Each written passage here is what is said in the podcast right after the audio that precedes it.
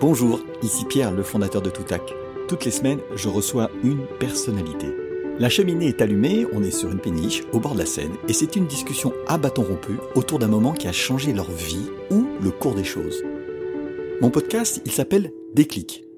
C'est une seule prise, zéro montage, zéro coupe. Un déclic dans notre vie, on s'en souvient. Il prend de la valeur avec le temps parce qu'il est porteur d'enseignement et comme une Madeleine de Proust, à certains moments, il revient. Une date, un visage, un geste remonte à la surface et quand on en parle, la voix change et se raffermit tant le souvenir est vif. Alors, dans le désordre, vous entendrez parler de vaches, de rupture de négo, d'araignées rouges et de bien d'autres choses. Il est 11h15 aujourd'hui, hier il a neigé, mais cela n'a pas tenu. Si ça continue comme ça, je ne pourrai pas tenir jusqu'au printemps, il va nous manquer du bois pour chauffer cette pièce où nous enregistrons. Je m'appelle Pierre et suis le fondateur de Toutac qui crée des podcasts dédiés à la formation et la communication par la voix et produit Déclic, ce moment où tout bascule. Dans le fauteuil à côté de moi, nous accueillons Christophe Gomard. Bonjour Christophe. Bonjour Pierre. Merci d'avoir accepté cette discussion. Tu t'es qualifié de soldat de l'ombre, c'est le titre de ton livre. Et pour autant aujourd'hui tu parles de ces 35 années de carrière militaire. Tu as entre autres dirigé le renseignement militaire et tu étais à la tête du commandement des opérations spéciales, une force multidisciplinaire de 3000 hommes qui furent chargés de bloquer les terroristes au Mali en 2013. Afghanistan, Libye, ex-Yougoslavie où tu as traqué les criminels de guerre, tu es un général 4 étoiles qui a agi toute sa vie professionnelle au sein des forces spéciales et aujourd'hui tu es chez Unibail Radamco Westfield comme directeur de la sûreté et de l'ingénierie immobilière. Alors, avant de parler du déclic que tu as choisi, une question m'est venue au regard des événements survenus lors de la passation du pouvoir aux États-Unis. Tu vas voir, elle vient peut-être un peu de loin. En fait, tu as Nancy Pelosi, leader de la Chambre des députés, qui dit avoir appelé les chefs militaires pour s'assurer que Trump ne pourrait pas agir inconsidérément. J'ai donc eu envie de te poser une première question avant de parler de déclic. Est-ce qu'un chef militaire peut désobéir et à quel moment? Alors je pense que les, constitutions euh, françaises et américaines sont, différentes et que ce qui nous rapproche, c'est que le chef d'État américain est également le chef des armées, comme le président de la République française est chef des armées. Et à ce titre, euh, c'est lui qui commande les armées. Donc ce que j'ai pu comprendre de ce que demandait Nancy Pelosi, c'est qu'effectivement, ce à quoi lui a répondu le chef d'état-major des armées américaines, c'est que pour l'instant, le chef des armées américaines restait Donald Trump jusqu'à la passation de commandement. D'accord. Et que le 20 janvier, euh, je crois que c'était à 18h heure française, il y avait un changement de président de la République euh, américaine, et qu'à ce titre-là, le chef des armées changeait, et donc les armées continuaient d'obéir au nouveau président de la République américaine. Ouais. Le militaire est aux ordres du politique, et c'est bien ainsi, c'est ce que j'explique d'ailleurs dans mon livre. Absolument. Et on y reviendra parce que ça m'a frappé. et je pense qu'en France, on a la chance de vivre dans une vraie démocratie dans laquelle le débat d'idées euh, existe, dans lequel on peut s'exprimer euh, normalement sans craindre d'être ennuyé, si ce n'est qu'on s'aperçoit que c'est de plus en plus difficile. Quand on regarde l'affaire Mila par exemple, cette jeune adolescente qui est euh, ciblée directement par un certain nombre de, gens qui lui en veulent euh, énormément après qu'elle ait critiqué effectivement euh, l'islam en particulier. Et donc je pense que c'est un peu différent. Et en France, est-ce qu'un chef peut désobéir pour répondre à ta question? On peut toujours désobéir, mais ça sera assez dépend. Hmm. Ça a été fait euh, lors de la guerre d'Algérie, effectivement, avec, euh, comme disait le général de Gaulle, ce carteron de généraux qui, effectivement, a fait le putsch d'Alger. Et il reste toujours cette réminiscence, finalement, dans l'inconscient collectif français. Et on voit bien à travers ce qu'on raconte aujourd'hui sur le général Pierre de Villiers, lui a dit non, il a démissionné. Il n'était pas d'accord, il a démissionné. Mm. Donc c'était une première. Mais... C'était au début du, du mandat d'Emmanuel Macron, c'est Absolument, c'était en juillet 2017, donc Ouais. au moment du 14 juillet finalement. Ouais. Et je crois que le, le général Pierre de Villiers est parti le 17 juillet ou quelque chose comme ça. Finalement, 15 jours après m'avoir dit au revoir dans la cour de l'école militaire, où il me fait un bel adieu aux armes, Mm. se remémorant ce qu'avait été ma carrière devant le front des troupes. Mm. Et 15 jours après, quand je l'ai recroisé, il me dit bah, Tu vois, je- j'ai pas tenu 15 jours après toi. Mais euh, donc je crois qu'en France, oui, bien sûr, on peut toujours désobéir, mais avec les conséquences, si on accepte les conséquences euh, qui sont liées à cette désobéissance. Donc je pense que le, le système français est ainsi fait que c'est quand même compliqué qu'un chef dise bah non, non, je me révolte contre l'État en place. Et puis il y a- il y, a plusieurs forces pour ça. On a d'abord comme première force militaire qui assure finalement la continuité de l'État, c'est la gendarmerie. Mm. Et puis ensuite, on a les armées qui obéissent au chef des armées, à travers le chef d'état-major des armées, euh, qui est finalement le représentant et le premier des militaires. Bon, bah écoute, c'est une réponse qu'on peut entendre. On a dans notre histoire eu des chefs qui ont aussi, de temps en temps, hein, bien sûr, euh, bien sûr. se sont opposés. Mais c'est vrai qu'on a pu avoir un peu peur, peut-être, des dernières semaines de ce qui s'est passé aux États-Unis. D'où ma question. Alors je te propose qu'on aille euh, peut-être sur, euh, sur le déclic. Et là, il se passe quelque chose d'un peu particulier, puisque tu m'as dit finalement, Pierre, je pense dans ma vie professionnelle ou personnelle, je ne peux pas mettre le doigt sur un déclic. Est-ce que tu peux nous dire pourquoi? Et c'est intéressant de se dire, ben, non, la vie, elle n'est pas faite de déclic. Alors c'est vrai que lorsque tu m'as posé cette question d'un déclic dans ma vie professionnelle, oui, j'ai eu des vraies réflexions sur euh, ce que je souhaitais faire, ce que j'avais envie de ne pas faire. Mais finalement, quand je regarde mon engagement au sein de l'armée française, euh, j'ai suivi les traces de mon père, ce que je, dis effectivement dans mon livre. J'ai vu un père heureux dans ce qu'il faisait, j'ai vu un père accompli et qui semblait vraiment, vraiment bien dans ce qu'il faisait. Et d'ailleurs, tous ses fils, on a eu tendance à suivre, euh, même si après les uns les autres ont pris des, chemins un peu différents. On a été quand même quatre militaires de carrière sur les cinq fils qu'il a eus. Aujourd'hui, il en reste encore deux qui sont encore euh, sous, sous les armes.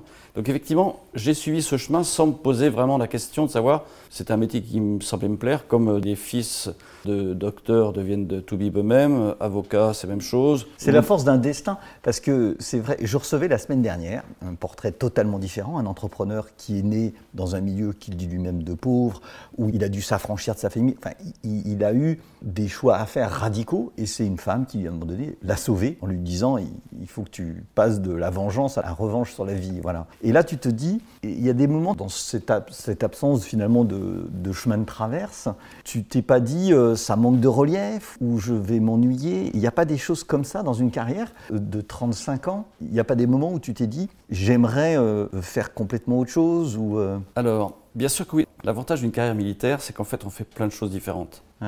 Et que le choix initial qui a été le mien de choisir, effectivement, au sein d'un régiment qui s'appelait le, enfin, qui s'appelle toujours le 13e régiment dragon parachutiste, qualifié de soldat de l'ombre, d'où le titre euh, du livre. Je ne me suis jamais ennuyé. Et finalement, j'ai fait 4 ans dans ce premier régiment, puis ensuite j'étais instructeur à Saint-Cyr, puis ensuite j'ai commandé un, escadron de chars, donc avec 17 chars, et donc je suis parti en ex-Yougoslavie. Puis ensuite, euh, j'avais été au Tchad précédemment. Donc finalement, j'ai toujours une carrière finalement assez enthousiasmante parce que je faisais et j'avais l'impression, beaucoup de jeunes aujourd'hui cherchent un sens. Euh, et j'ai eu l'impression à leur vie et j'ai eu l'impression vraiment de servir mon pays. Et finalement, je crois que ce qui me tenait à cœur, c'était d'être au service de mon pays. Je trouvais ça beau et je trouvais ça grand à travers l'histoire euh, qui est la nôtre, qui est celle de l'histoire de France. Alors, en puisant dans mes racines familiales, où je retrouvais effectivement quelques-uns de mes ancêtres avaient eux-mêmes servi sous l'uniforme ou différemment, mais finalement, ce sens du service, pour moi, était euh, quelque chose d'assez profondément ancré. Et j'avais envie de le poursuivre. Et je n'ai jamais été déçu. Alors, bien sûr, parfois, j'ai des affectations qui n'étaient pas celles que j'aurais choisies. Mhm. Mais là, mon cher père, pour revenir à lui, il me disait Mais tu as choisi de servir. Mhm. Et quand on sert, on ne va pas forcément. On se fait pas forcément plaisir. Mhm. Et donc, il y a toujours ce choix euh, de dire Est-ce que je continue? Parce que finalement, euh, être lieutenant, chef d'équipe au d'épée, finalement, je servais, mais en même temps, je me faisais plaisir. Hmm. Alors que dans d'autres affectations, je servais, mais ça me faisait moins plaisir. Et, pour euh, revenir sur le déclic, où tu me dis pas, tu me dis quand même, il y a peut-être un moment qui est un déclic. C'est le moment où tu as intégré le fait que la décision venait du politique. Enfin, ça, tu, le savais depuis les moments, mais qu'il fallait être proche de cette décision pour influer. Tu peux nous raconter qu'est-ce qui s'est passé et pourquoi tu as eu cette, ce moment-là? Alors ça, c'est pendant la recherche des criminels de guerre dont on parlait tout à l'heure. En Bosnie, à ce moment-là, je travaillais avec le général Philippe Rondeau, rendu célèbre par les carnets, les carnets dont on parlait. Et il était à l'époque conseiller renseignement opération spéciale de la ministre, enfin du ministre, puis de la ministre, puisqu'il a servi donc le ministre Alain Richard et puis ensuite Michel Alliot-Marie. Et euh, je me suis rendu compte qu'en fait, il obtenait la décision, le feu vert, parce qu'il avait accès au ministre ou à la ministre. Et ça, je me suis dit, mais tiens, ça c'est intéressant, c'est de voir qu'effectivement le chef militaire met en œuvre une décision politique, mais ce n'est pas lui qui est le décideur. On a, et pour moi dans mon esprit, il y a bien le décideur politique et il y a le chef militaire qui est là pour mettre en œuvre. Donc effectivement, je me suis dit intérieurement qu'il fallait que si je voulais participer à cette décision, en tous les cas y prendre part, même si je ne suis pas le décideur final, mais pour orienter cette décision, ou éclairer le ministre, voire le président de la République qui va prendre ces décisions, il fallait que euh, je trouve des affectations ou que je me fasse affecter dans des lieux qui permettent cela. Et c'est très parisien. En France, on est quand même un pays un peu jacobin dans lequel la décision. vient d'en haut. ouais. Il y a quand même une décision euh, qui vient du haut. C'est quand même dans un pays euh, très centralisé finalement. D'où le fait de, servir à Paris. Ce qui, dans une vie militaire, euh, la soldat militaire est on est bien payé, mais on, peut toujours être plus. Vivre à Paris avec sa famille, c'est pas toujours aisé en réalité. Alors que certains de mes camarades choisissent de vivre en province parce qu'effectivement la vie est plus... Euh, plus facile. Plus facile, exactement. Et quand tu as été côtoyé ces dirigeants politiques, tu t'es trouvé parfois, non pas en porte-à-faux, mais en train de te dire, ouais, finalement c'est rassurant parce que c'est eux qui prennent la décision, ou tu te dis, bah, j'aurais bien voulu prendre une décision. Tu vois ce que je veux dire? C'est pas remettre en cause la légitimité, mais c'est de, se, dire, je côtoie des gens qui sont fondamentalement différents. Alors oui, ils sont fondamentalement différents, mais pour moi, les hommes politiques, ceux qui sont euh, à partir d'une tête de maire, mm. maire d'une commune, euh, j'ai eu l'occasion de le voir en côtoyant le maire de la ville de Dieuze, mm. c'est déjà une vraie responsabilité. Incroyable d'ailleurs. Quand on voit les, députés, effectivement, c'est également un vrai engagement. Et quand on voit le niveau des ministériels, c'est un vrai engagement. On peut les critiquer, et certaines décisions sont critiquables, euh, bien évidemment, mais en tous les cas, il y a une vraie responsabilité de leur part, une vraie capacité à décider. Et finalement, quand moi j'ai eu à orienter la décision, ou en tous les cas à donner les éléments pour que le ministre puisse décider, j'aurais peut-être pu prendre des décisions différentes. Mais finalement, euh, il y a un cheminement assez normal, c'est-à-dire que c'est un dialogue. Et la décision, bien sûr, qu'elle est prise, puisque c'est au nom du peuple français que nous avons un président de la République qui a choisi un Premier ministre, qui a choisi euh, un gouvernement, et c'est donc au nom du peuple français qui décide et nous, nous agissons. Mais ça ne se fait pas comme ça, en disant je décide, c'est comme ça, et vous n'êtes pas d'accord, c'est pareil. Non.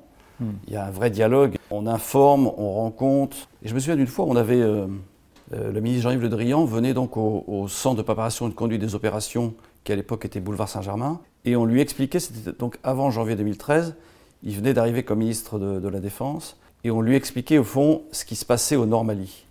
En lui disant, mais un jour ils bougeront vers le sud et il faudra vraiment intervenir parce que sinon ils iront directement à Bamako. Je pense qu'on l'a vraiment éclairé sur la situation réelle de ce qu'il y avait et ce qui pouvait se passer.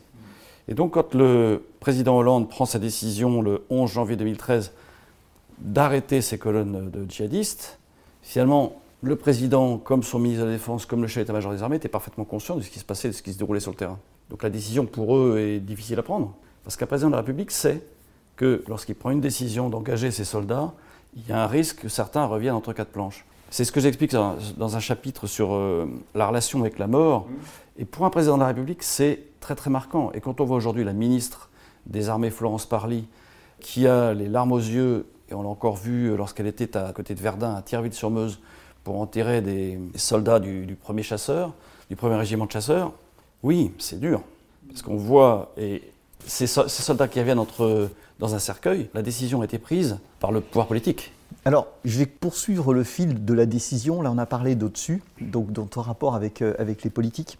Mais tu es un homme des forces spéciales. Et je me pose la question de l'altitude. Tu diriges l'opération au Mali. Donc, à un moment donné, euh, il y a des milliers d'hommes qui partent. Quelle est l'attitude des gens sur le terrain? Est-ce que, tu comprends, pour un civil, un militaire, c'est de bout en bout Ou au contraire, tu te dis à un moment donné, toi qui es à Paris probablement, en train de diriger d'un endroit, eux, ils sont à 5000 km. Qu'est-ce que tu laisses comme latitude Comment tu fais pour te dire maintenant, jusqu'au bout, avec toutes les caméras comme on voit dans les, dans les films, euh, tu suis, ou tu dis maintenant, c'est plus moi quoi? Comment tu vois la délégation de ce qui va se passer? C'est le principe de subsidiarité. C'est-à-dire que chacun est responsable à son niveau et il a sa part de responsabilité. En tant que patron du COS, donc euh, chef des forces spéciales. Le COS, c'est le commandement des opérations spéciales. En fait, j'avais choisi le chef qui était sur le terrain, que je connaissais. Euh, j'avais été son instructeur à Saint-Cyr. J'en connaissais les qualités et les capacités. Et donc il y a un lien de confiance, et cette confiance est absolument indispensable. Cette confiance, on la prend tout jeune, lorsqu'on est jeune euh, officier de force spéciale dans mon cas, et il faut que le chef ait entièrement confiance en vous. C'est-à-dire qu'on est mis dans des conditions difficiles, on est testé régulièrement, on est contrôlé tout le temps, hmm. pour savoir si cette confiance est méritée ou pas. Et je crois que ce lien de confiance est absolument essentiel. Et ensuite, le principe de subsidiarité qui veut que chacun est responsable à son niveau, en tant que commandant des opérations spéciales, j'ai donné les ordres, j'ai donné les objectifs, j'ai dit ce que je voulais, mais ensuite, lui, le chef sur le terrain, il sait exactement les capacités qui sont les siennes et ce qu'il doit faire. Bien sûr, avant de donner l'ordre, il renvoie son idée de manœuvre qui est validée par moi ou non, en disant euh, tu fais ça mais un peu différemment. Donc en fait chacun est vraiment impliqué dans l'opération et ensuite sur le terrain, évidemment, euh, c'est le terrain qui commande. Donc l'homme sur le terrain est celui qui voit et c'est lui qui décide parce qu'il sait que sa décision est absolument indispensable à l'instant T. Donc oui, il y a, cette confiance, cette solidarité, cette relation individuelle qui est extrêmement forte. Mais est-ce que tu t'es trouvé, tu as été sur le terrain, avant d'être un général, tu as été un jeune officier, est-ce que tu as une anecdote, tu as des moments dont tu te souviens où tu as été tout à fait tout seul, quoi, et dans les forces spéciales, alors avec tout ce que ça mmh. imagine comme, tout, ce qu'on a pu voir euh, dans nos séries euh, et ainsi de suite. Est-ce que tu te souviens de moments où tu étais tout, tout, seul et tu as dû décider et puis, et puis voilà quoi? Un chef est souvent seul, quel que soit son niveau. Mm. il y a toujours des décisions à prendre qui n'ont pas été planifiées à l'avance. Mm. Même si, dans le cas des forces spéciales, on essaye de tout prévoir et on fait, on étudie ce qu'on appelle des cas non conformes. Mm. Et on étudie, donc ça c'est avant la mission ou avant l'opération, on essaye de réfléchir à ce qui se passerait si telle chose arrivait. Un hélicoptère démarre pas, un type se blesse, et donc, on cherche à réagir. Oui, j'ai été seul, j'ai été seul en Bosnie, j'ai pris des décisions seul quand, euh, dans la recherche des criminels de guerre, euh, lorsqu'il se passe un événement qui n'est absolument pas prévu, mm. et que mon chef à Paris, et que moi je suis à Sarajevo, et que forcément ça se passe toujours la nuit, ça se passe toujours le week-end. Les, ennuis. En général, le vendredi soir, au moment où tout le monde ferme les bureaux, c'est à ce moment-là que ça commence les emmerdes. Oui, on est souvent seul. Euh, j'ai été seul quand il a, en, en, Bosnie en particulier, oui. il y a quelque chose qui te revient en tête? En Bosnie, au Mali, pardon. Euh, donc ça, j'étais patron des opérations spéciales. Et effectivement, il fallait aller vite. Mon intention de, manœuvre était d'aller très vite sur Kidal. Alors qu'au départ, on s'était dit, bon, on avait pris le pont de Gao et on fait reposer les hommes, les machines. Et c'est là où seul j'ai dit, euh, je suis allé voir le, chef d'état-major des armées, je suis allé voir le, directeur du cabinet du ministre en disant, il faut qu'on y aille tout de suite. Hmm. Il ne faut pas laisser le temps de se reposer. Or, le chef sur le terrain, lui, me disait non, non, euh, mon général, il faut. Euh, on, a, on a vraiment tiré, on a pris des vrais risques, ça a bien marché, mais on ne peut pas euh, prendre d'autres risques supplémentaires, il faut que les, gens, les, hommes se reposent. Et j'ai dit non, non, on n'a pas le temps de se reposer, il faut y aller tout de suite parce qu'il ne faut pas laisser le temps, on les a bousculés, il faut pas laisser le temps de se réarticuler. De... Et donc, c'est ce qui a été fait. Un peu contre l'avis du chef sur le terrain, hmm. mais qui a suivi la décision qui était la mienne. Et j'ai convaincu également le chef d'état-major des armées de le faire et le ministre si, en, Afghanistan. En Afghanistan, quand j'étais, euh, j'ai eu un combat dans lequel j'avais un groupe qui était engagé, dans lequel malheureusement un, commando marine a été tué. Euh, j'étais seul, seul chef. Personne d'autre ne décidait à ma place. Mm. C'était euh, le matin en Afghanistan, donc on était 6 heures plus tôt, à Paris. plus tard à Paris. Donc c'est en plein milieu de la nuit. Donc je suis seul pour décider. Que fait-on? On est en plein combat. Mais justement, j'ai été formé pour ça, j'ai été entraîné pour ça. Les hommes qui sont en train de se battre sur le terrain ont été formés pour ça, entraînés pour ça. Qu'est-ce que je fais? J'envoie des renforts tout de suite, j'attends de voir ce qui se passe, je demande l'appui des Américains, mm. euh, je demande un appui aérien. Et est-ce que, 10 euh, ans, 15 ans, 20 ans plus tard, tu te souviens de ça? Ah oui, très bien. Est-ce que tu as des, odeurs? Est-ce que tu as des images? Est-ce que tu as des... Tu vois ce que je veux dire? Des moments comme ça qui te reviennent et qui aujourd'hui, en fait, peut-être 10 ans plus tard, quand tu te retrouves, enfin, ou 15 ans plus tard en Mali, tu te remémores ça? Tu te remémores ces moments-là? En réalité, on repense souvent à des événements forts comme celui-là, parce que quand on perd un, homme sur le terrain, c'est des moments euh, que je n'oublierai jamais. Je n'oublierai jamais le moment où il faut que je rende compte, où j'appelle mon chef en disant je l'appelle maintenant, je l'appelle plus tard, quelle va être sa réaction? C'est des, moments très très marquants. Je me souviens exactement euh, comment c'était. C'était à, à Spinboldak, un matin d'hiver, enfin c'était le mois de mars, donc il faisait encore frais, même si dans la journée il faisait un peu plus chaud. Je me souviens très bien de ce combat, euh, parce que dans ces cas-là, dans, un PC, euh, on appelle ça TIC, pour Troop in Contact. Et donc, dans, ce cas-là, tout s'arrête en réalité, et on se concentre uniquement sur ce point-là. C'est-à-dire que, et on vire, enfin on sort, pardon, les gens, les gens qui ne sont pas directement utiles à l'action, de façon à ce qu'il n'y ait pas de bruit, et qu'on reste concentré pour savoir les décisions qu'on va prendre. Mm. Parce qu'il faut que ça aille très vite, même si on a répété avant, même si euh, et le, calme est absolument nécessaire. Donc oui, je me souviens particulièrement de, cet épisode-là euh, pour l'Afghanistan, euh, comme je me souviens particulièrement de la prise du pont de Gao, parce que là j'étais sur le terrain, avec les écrans, on parlait tout à l'heure de, caméras sur les casques des gens, avec les écrans euh, allumés sur lesquels on voyait exactement ce qui se passait, le bruit, le son, l'explosion, on se dit ça y est, merde, c'est mes mecs sur le terrain qui, qui s'en prennent plein la gueule. Oui, c'est des moments dont on se souvient euh, à vie, je pense. Tu disais, euh, dans ton livre, à un moment donné, tu dis euh, la guerre, c'est de la politique. Et donc, tu as des moments où la guerre, c'est la guerre. En fait, il n'y a, a plus de place pour la politique. C'est-à-dire qu'à un moment donné, tu es indépendant et tu mènes ce que tu as à mener. Et là, le pouvoir politique te suit. Il suit à la minute où il te délègue et tu fais. C'est un peu les deux. Hmm. C'est-à-dire qu'à partir du moment où on a la mission, c'est notre métier, et on est là pour la remplir le mieux possible. Et on rencontre régulièrement, évidemment. Ce qui est certain, c'est que, en particulier l'entrée au Mali en janvier 2013, tout le monde était euh, très curieux de savoir, euh, voulait être tenu au courant, non pas heure par heure, mais très très régulièrement de ce qui se passait. Mm. À tel point, c'est que nous avions des réunions chez le directeur de cabinet du, du ministre de la Défense, donc euh, Jean-Yves Le Drian, trois fois par jour. Et quand moi je n'étais pas là, c'était mon adjoint qui était, parce que j'étais sur le terrain justement. On échangeait très très souvent, par téléphone, par message, par mail, de façon effectivement à tenir au courant de ce qui se passait réellement sur le terrain. Mais aujourd'hui, vous avez des images en direct de ce qui se passe sur le terrain au centre de planification et de conduite des opérations. Donc en fait, euh, c'est à la fois bien, mais c'est à la fois pas bien.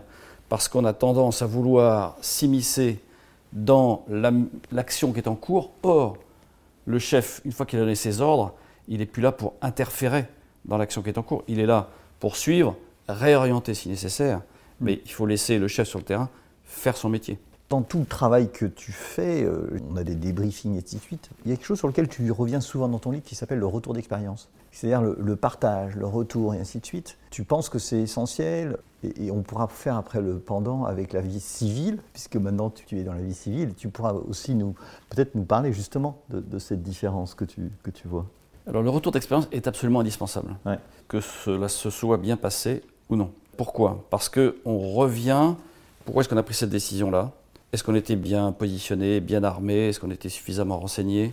De façon à ce que on mette ça, j'allais dire, ça fait partie des leçons apprises, et c'est absolument indispensable. Justement, quand on n'en fait pas, c'est ce que je regrette, parce que euh, on risque de recommettre les mêmes erreurs. L'idée, c'est de ne pas commettre les mêmes erreurs. Parce que même quand une action s'est bien passée, bien souvent, il y a une part de chance. Mm. Il y a toujours une part de chance. Alors, tu vas me dire, la, la chance se mérite. Oui, je me souviens de mon stage euh, chef d'équipe, donc euh, de formation pour devenir euh, lieutenant au 13e RDP, c'est le régiment de dragons parachutistes. Un stage difficile, long, parfois pénible. Ouais, difficile, quand tu dis difficile, tu le décris dans ton livre, c'est difficile. C'est difficile. C'est pas, c'est pas les bronzés font du ski quand Non. même. hein. Et le chef de stage nous dit la chance, ça se mérite. Quand on dit ça, on dit non, la chance, c'est la chance. Non. En réalité, ça se mérite, c'est-à-dire que plus on se prépare, plus on a travaillé en amont, bah, plus on a de chances que ça marche et que ça réussisse. Donc oui, la chance, ça se mérite. Au sens où euh, si on a travaillé, eh ben, on a sans doute plus de chances que celui qui n'a pas travaillé. Euh, ou celui qui n'a pas bien préparé sa mission. Et le rétex, le retour d'expérience, arrive euh, dans ce domaine-là. Et dans la vie civile, c'est pareil. Quand on a un événement, moi qui m'occupe de la sûreté, de la crise et, et du risque, si quand il y a un événement qui s'est mal passé, il faut revenir dessus. La crise, par exemple Covid-19, on s'est retrouvé du jour au lendemain confiné. Est-ce que finalement on avait pris les bonnes mesures en amont quand on a senti euh, qu'effectivement on risquait de, de- de fermer Est-ce qu'on a pris les bonnes décisions Et le retour d'expérience pour la réouverture, des, par exemple, des centres commerciaux, est-ce qu'on a pensé à, à prendre tout en compte pour s'assurer que la reprise, la réouverture se passe bien Mm. Oui, donc c'est nécessaire, même dans la vie courante, le retour, euh, le REX ou le RETEX, selon euh, si un- les militaires disent plus RETEX, le monde civil va plus dire REX, retour d'expérience, absolument indispensable et nécessaire pour l'avenir. Avant de presque de finir, il y a un regret que tu exprimes dans ton livre, c'est vis-à-vis des femmes. Tu te dis, je n'ai peut-être pas fait ce que je devais au moment pour leur donner euh, toute la place qu'elles avaient. Et ça, c'est un de tes regrets que tu exprimes? Oui, parce que en vieillissant, la sagesse aidant, si tant est que la sagesse arrive un jour, je me suis rendu compte de la, la plus-value apportée par les femmes dans ce monde d'hommes dont je suis issu finalement. Moi, j'ai vécu dans une fratrie de garçons. J'étais après dans un milieu militaire très masculin. Et en arrivant dans les, je veux dire, dans les hautes sphères militaires, euh, je me suis rendu compte de la plus-value des femmes euh, au, au quotidien. Et quand je raconte l'épisode de ce lieutenant Valérie qui vient me voir alors que je suis colonel, et donc j'ai la, la capacité de prendre la décision de l'envoyer dans ce stage, et que je prends la décision contraire, oui, aujourd'hui je le regrette. La chose amusante, c'est que ce lieutenant Valérie a repris contact avec moi. Je ne l'ai pas vu depuis euh, ce moment-là ou à peu près. En me remerciant, euh, elle m'a envoyé ses vœux. Euh, J'ai remercié ses vœux, je lui ai envoyé le livre, et euh, du coup elle m'a appelé pour me dire combien elle avait été touchée des mots qui avaient été les miens. Mais c'est amusant. Ouais. Elle a poursuivi une carrière militaire. Elle a très bien marché, colonel aujourd'hui. Ouais. Bon, ça ne l'a pas empêché Ça pas empêché. de, de progresser. euh, Mais c'est quand même, ça reste un sujet, la place des femmes dans un milieu ex- oui, ça, reste un petit sujet. Euh, parce que c'est pas admis du tout par tout le Quand monde. tu dis petit sujet, c'est gros. Ça dépend pour qui, ça dépend où en fait. Ça Mm. dépend où, où on met les femmes. Mais c'est vrai que dans le milieu des forces spéciales, c'est- un milieu complexe. Je cite des, des jeunes femmes qui en fait sont euh, des analystes de renseignement et qui euh, font des périodes de- d'officiers de réserve Mm. au sein d'unités de forces spéciales et qui sont engagées sur le terrain. euh, Alors elles ne sont pas au contact direct, enfin elles y sont. Ouais. Et certaines ont, vécu des attentats à proximité d'elles, comme un homme, j'allais dire qu'elles vivent la même chose. Quand je vois le Vendée Globe par exemple, je Ouais. suis... euh, J'ai reçu Isabelle Autissier il y a 15 jours. je suis admiratif quand je regarde une jeune euh, euh, skippeuse comme euh, Clarisse Kremer. que normalement je reçois dans trois semaines. Voilà. Quand je la vois en haut de son mât, les larmes aux yeux, mais qu'elle y arrive à Ouais. force de persévérance, Mm. de volonté. La troisième fois, elle arrive à remonter son J2. C'est une voile d'avant pour tout le Ouais, monde. c'est la le voile J2. d'avant. Ouais. Waouh. Alors qu'elle a une peur dingue du vide et elle remonte Et donc- trois fois. et donc c'est bien bien- 9 heures, 9 heures de travail. C'est bien la preuve qu'une femme peut euh, aussi bien faire, voire mieux faire qu'un homme. Je vais juste te poser une question brève. C'est ta vie civile. Ça fait deux ans, trois ans, Trois ans. trois ans. Et aujourd'hui avec un poste à responsabilité sur des risques. Qu'est-ce qui t'a le plus euh, surpris dans cette nouvelle vie? Dans le milieu militaire, il y a. Je vais à l'opposé, je vais repartir vers, vers l'endroit connu. Ouais. Dans le milieu militaire, il y a, je pense, une vraie camaraderie. C'est-à-dire qu'on n'est pas en concurrence. Dans le milieu civil, les gens sont peut-être plus en concurrence. Mais, en tous les cas, dans l'entreprise dans laquelle je suis, il y a une vraie volonté de faire avancer l'entreprise. C'est-à-dire qu'on parle d'esprit de corps dans l'armée, Mm. c'est-à-dire un esprit euh, qui nous réunit, qui nous rassemble au service du drapeau.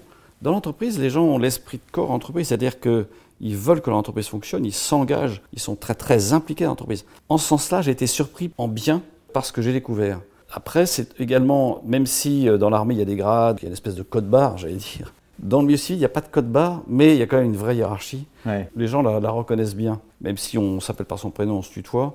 Les gens savent bien qui est qui et qui est responsable de quoi et quel est son périmètre de responsabilité et donc d'influence possible. Donc c'est pas si différent que ça. Évidemment, le, le métier est différent, l'environnement est différent, les gens sont différents, mais j'ai été très très bien accueilli dans l'entreprise dans laquelle je suis et j'y suis très très heureux. Et je suis, j'ai eu la chance, j'ai la chance pardon, d'avoir euh, un peu de vie, une vie militaire dans laquelle euh, je me suis jamais ennuyé. Je n'ai pas eu de déclic, mais en tous les cas, euh, j'ai eu le sentiment d'avoir une certaine continuité. Mm. Le déclic, peut-être, était le mien, c'est de passer dans la vie civile en me disant, mais il faut que je connaisse autre chose. Euh, j'ai eu la chance d'avoir la vie militaire que j'ai eue, les responsabilités qui ont été les miennes, et c'est bien de connaître l'entreprise privée, l'entreprise civile, pour voir comment ça fonctionne, et finalement euh, mourir peut-être moins idiot. C'est ce que j'espère. Merci. J'ai une dernière question traditionnelle, c'est de te demander si tu souhaitais écouter quelqu'un qui serait à ta place. Est-ce que tu aurais une personne que tu aimerais que j'interroge? Alors, tu parlais de Clarisse Kremer, ça- Tu aimerais que Je vais essayer de la, de la voir. Je suis en contact avec. euh, avec euh, Cette la- fille m'impressionne euh, sincèrement. Ouais. Alors bien sûr les autres, euh, Samantha Davis qui repart, euh, comment s'appelle, Isabelle Joschke là qui est à Salvador Oui. de Bahia Ouais. et qui avec une quille flottante sous son bateau, ça devait quand même être très très chaud. Elle devait pas être à l'aise tous- les jours, même si elle naviguait à faible vitesse, mais les risques étaient quand même grands. Oui, une femme qui a pris des risques et- ou une femme qui a monté l'Everest, euh, qui est allée au bout finalement au bout. de ses capacités physiques et humaines en prenant les mêmes risques qu'un homme. Bah, je vais faire passer le message à, un groupe. J'ai la chance d'être dans le groupe WhatsApp qui suit Clarisse Kremer de, de très près. Venant d'un ancien patron des forces spéciales, je pense que ça, ça peut peut-être lui- la toucher. Euh, Christophe, merci beaucoup d'avoir pris le temps de Bah, merci, cette Pierre. discussion et puis euh, la bonne continuation. Merci beaucoup. Voilà, cet épisode de Déclic produit par Toutac Pro est terminé. Si vous en êtes là et que vous l'avez aimé, laissez des commentaires et une notation sur votre plateforme d'écoute préférée ou laissez-moi un commentaire sur LinkedIn. Je me ferai un plaisir de vous répondre. Rendez-vous toutes les semaines pour un nouveau déclic. À bientôt.